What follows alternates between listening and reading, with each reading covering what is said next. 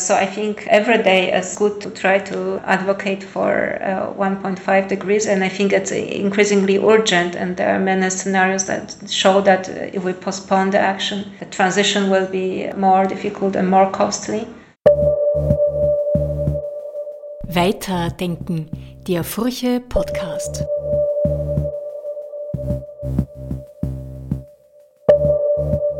Hallo zu einer weiteren Folge Weiterdenken, dem Furche Podcast. Mein Name ist Margit Ehrenhöfer, ich bin Digitalredakteurin der Furche. Die Klimakrise betrifft uns alle und sie wird von uns allen verursacht. Denn durch unser Konsumverhalten stoßen wir Emissionen aus, die die Erde erhitzen. Man sagt dazu auch Lifestyle-Emissionen. Ilona Otto ist Klima- und Gesellschaftswissenschaftlerin und beschäftigt sich mit diesen Lifestyle-Emissionen sowohl am Wegener Center in Graz als auch am Potsdamer Institut für Klimafolgenforschung. Marie Essert hat für die Furche mit Ilona Otto gesprochen. Das Interview ist Teil von Styria Ethics, einer Kooperation zwischen der Styria Media Group und der FH Joanneum.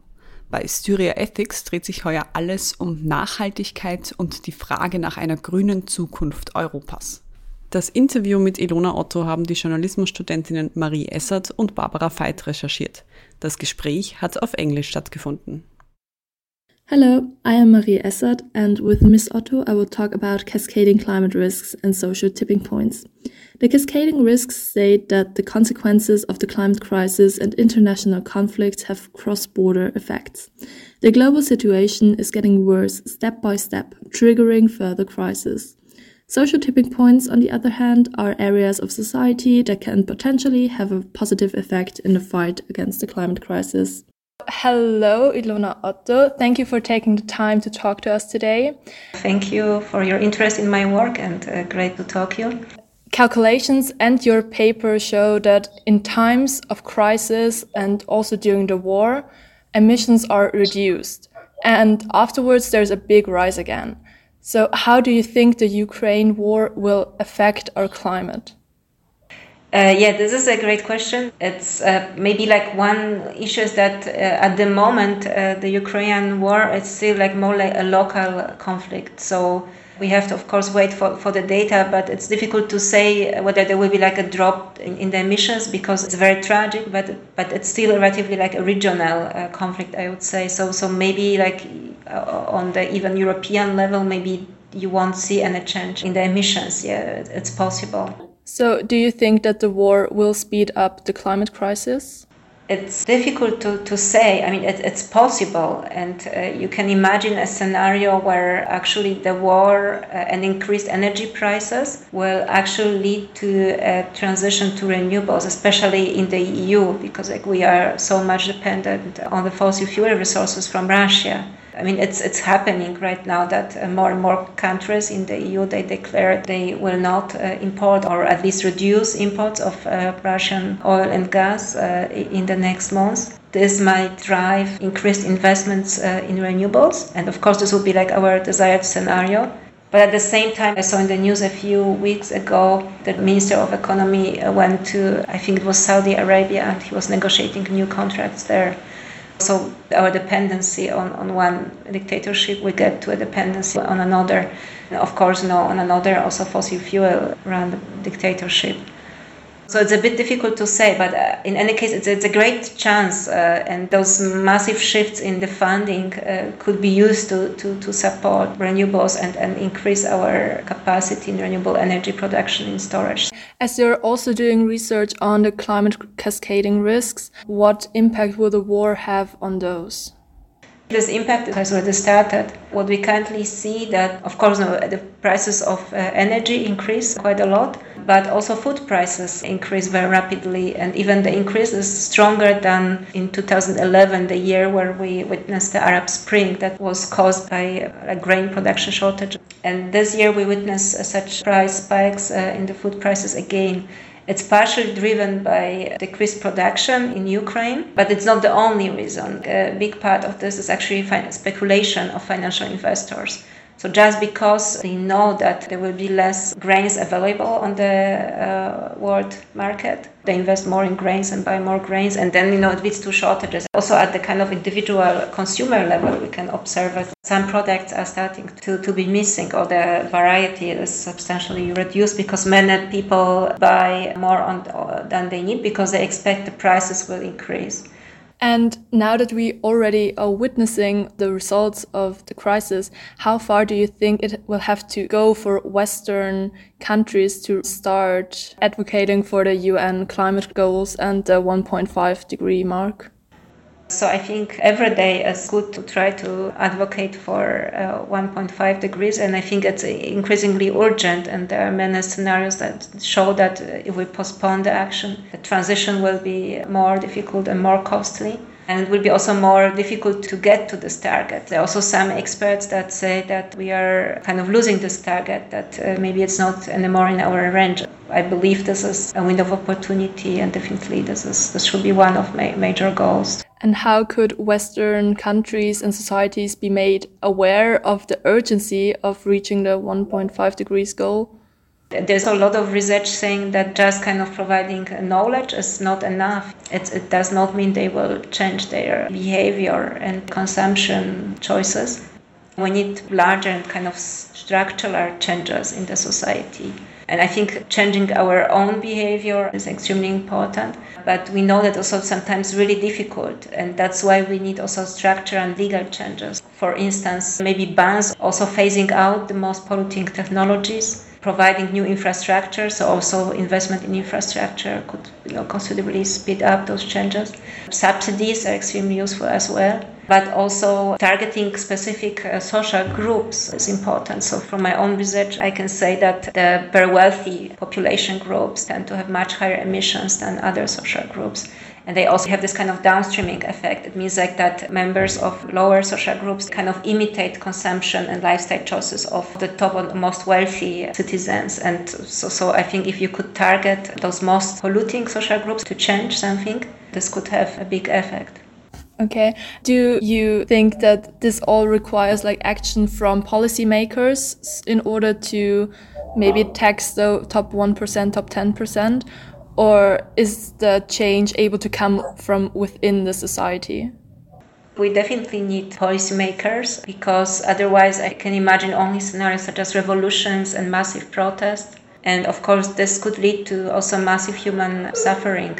So I think targeting those groups with, with policies, like for instance, avoiding tax havens and exactly um, increase taxation, maybe also inheritance taxes on the most wealthy, could have a big effect maybe also addressing building codes and regulations yeah, because the very wealthy citizens they build often very large houses and, and they do have capital to for instance invest renewable heating systems or in solar panels. So making your house carbon neutral could be enforced by uh, regulations now, when we look at your paper you co-wrote, you discuss some tipping points that are able to happen mm-hmm. more quickly and others have a more slow and gradual effect. So when we look at those that can happen very quickly, what are those? In some areas, those changes can be, I mean, at least in theory, achieved uh, relatively quickly. So these are, for instance, financial uh, markets, but also like so-called information feedbacks. If you would introduce like a second label on, on products and services that would inform you about the emissions of uh, different products and services, but maybe also some other key facts such as the land use or distance traveled and indicators like this. So this could be introduced very quickly, yeah, probably within like one or, or, two years it's feasible. Then also changing, for instance, the way how we build uh, cities yeah, and urban infrastructure. This could change also relatively fast, yeah, with, within probably around 10 years. Like investments in more renewable infrastructure, also in the storage of renewable energy. So I think those gains that we can achieve relatively quickly, but there must be just this willingness to commit and to really prioritize those, decisions because it's not really there. You know, we are still building highways, airports, and too a few bike lanes and train lines. When you conducted the study, how did you categorize the different social tipping points? So we have run expert elicitation with international experts, and actually the experts suggested those areas where we can observe rapid changes with kind of the systemic effect But we have also run a workshop with a smaller group of experts and also we have carried out literature review in which we search for evidence that in those areas uh, this change is happening relatively quickly. Going back to the information feedback, how much of a role do you think that quality labels play like on food and all of those areas of life? I mean, those quality labels, yes, they do play some role on consumers in some way, but I think it also increases the pressure on the producers, like to comply with the standards. Maybe it's also like a big role of supermarket chains or, or shops, yeah, that for instance you say, okay, we sell products only with this certain label because it's important to us. But having a second label where you would have information about, for instance, CO2 emissions, that everyone can have a look and you can compare, like, are apples from Austria better in terms of emissions or apples from New Zealand? And at the moment, it's very difficult to find this information, and sometimes you just don't know. I think having such labels would also kind of help also regulators and decision makers to introduce bans on the most polluting and damaging products. But do you think it could be overwhelming for the customers when maybe they already have to check the prices so they don't spend too much money and then they also have to make the most environmentally friendly decision?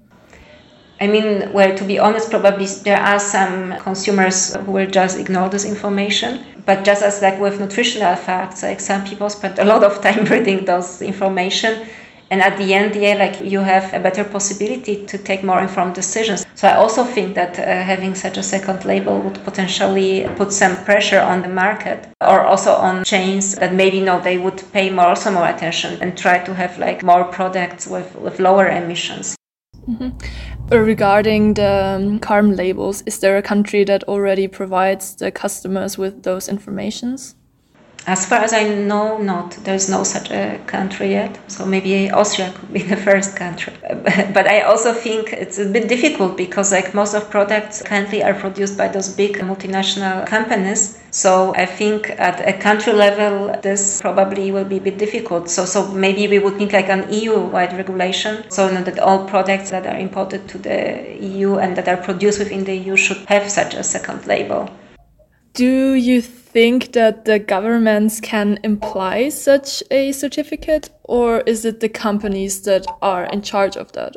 I think that you would need some special organizations to administer this process. You'd probably need to put some experts together, and you would need also some research first, you know, to calculate such basic emissions for different types of products produced in different world regions. And then you could use this to provide like comprehensive information so I would say like if there's willingness to go for the solution, you would need to probably form first some organization, either by the government or, or private, or maybe it could be run by some existing organization like an environmental agency. And first, like you would need to quantify those emissions like from different products and types of production and so on and then translate this to information on the emissions. And of course, you would also need to talk with major producers and discuss with them like what's the best way and how to implement this. The EU is currently considering a carbon label that will be EU wide, so you're welcoming such a decision? Yeah, I, I hope so. Some studies found that carbon labels have a pretty small effect on consumers. How should information feedback be used in the food sector to have like the optimum outcome? Yes, so I think there are some informed customers for whom it makes a difference, but probably the majority does not care. There is the strong role of policymakers who could introduce some bans. That, for instance, we could have a target that maybe for all grain products, we encourage companies to reduce the emissions within the next five years. So I think like just quantifying this information or making this available for customers is just the first step. Okay, thank you for taking the time for this interview. Thank you. Thank you for uh, asking all those interesting questions. Das war die heutige Folge Weiterdenken. Das Interview mit Ilona Otto und alle weiteren Artikel der Syria Ethics Kooperation findet ihr auf unserer Website. Den Link dazu gibt es wie immer im Infotext. Wenn euch die Folge gefallen hat, gebt uns eine 5-Sterne-Bewertung oder unterstützt uns mit einem Abo. Ganz einfach auf furche.at slash Abo. Mein Name ist Margit Ehrenhöfer. Ich bedanke mich fürs Zuhören. Weiterdenken, der Furche Podcast.